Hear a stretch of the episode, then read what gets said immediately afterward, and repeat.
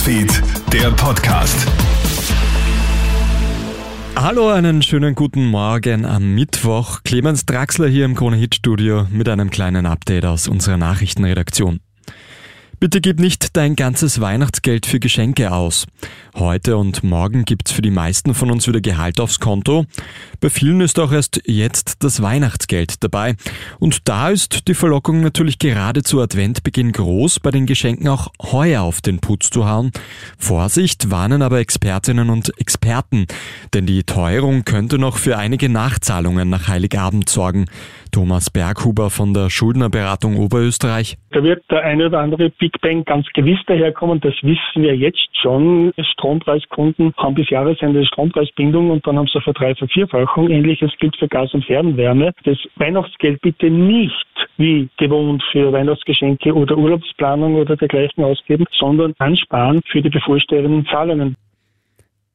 Die Geschäfte bleiben am 1. Dezember-Wochenende geöffnet.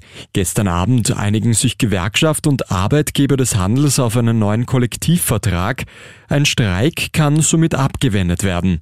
Insgesamt gibt es für alle Angestellten eine Gehaltserhöhung um durchschnittlich 7,3 Prozent und mindestens 145 Euro. Unter Elon Musk bewegt sich Twitter wieder in Richtung Falschnachrichten. Die Social-Media-Plattform kündigt an, nicht mehr gegen Fake News zum Coronavirus vorzugehen. Entsprechende Maßnahmen wurden bereits letzte Woche gestoppt, heißt es.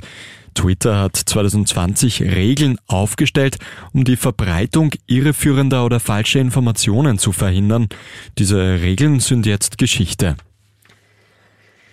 Und der größte Vulkan der Welt spuckt wieder Lava. Seit gestern herrscht am Mauna Loa auf Hawaii Alarmstufe Rot. Aus zahlreichen Rissen in der Erdkruste quillt nämlich Magma hervor. Bis zu 60 Meter hoch sind die Lavafontänen. Häuser und Wohnungen sollen vorerst einmal nicht gefährdet sein. Die Behörden warnen aber zur Vorsicht. Auch die Gaswolke mit giftigen Dämpfen könnte noch zur Gefahr werden. Der letzte Ausbruch des Mauna Loa ist 38 Jahre her. Vielen Dank fürs Einschalten. Das war dein kleines Update für heute früh. Ein weiteres gibt's dann wieder am Nachmittag. Einen schönen Tag noch. Krone Hits, Newsfeed, der Podcast.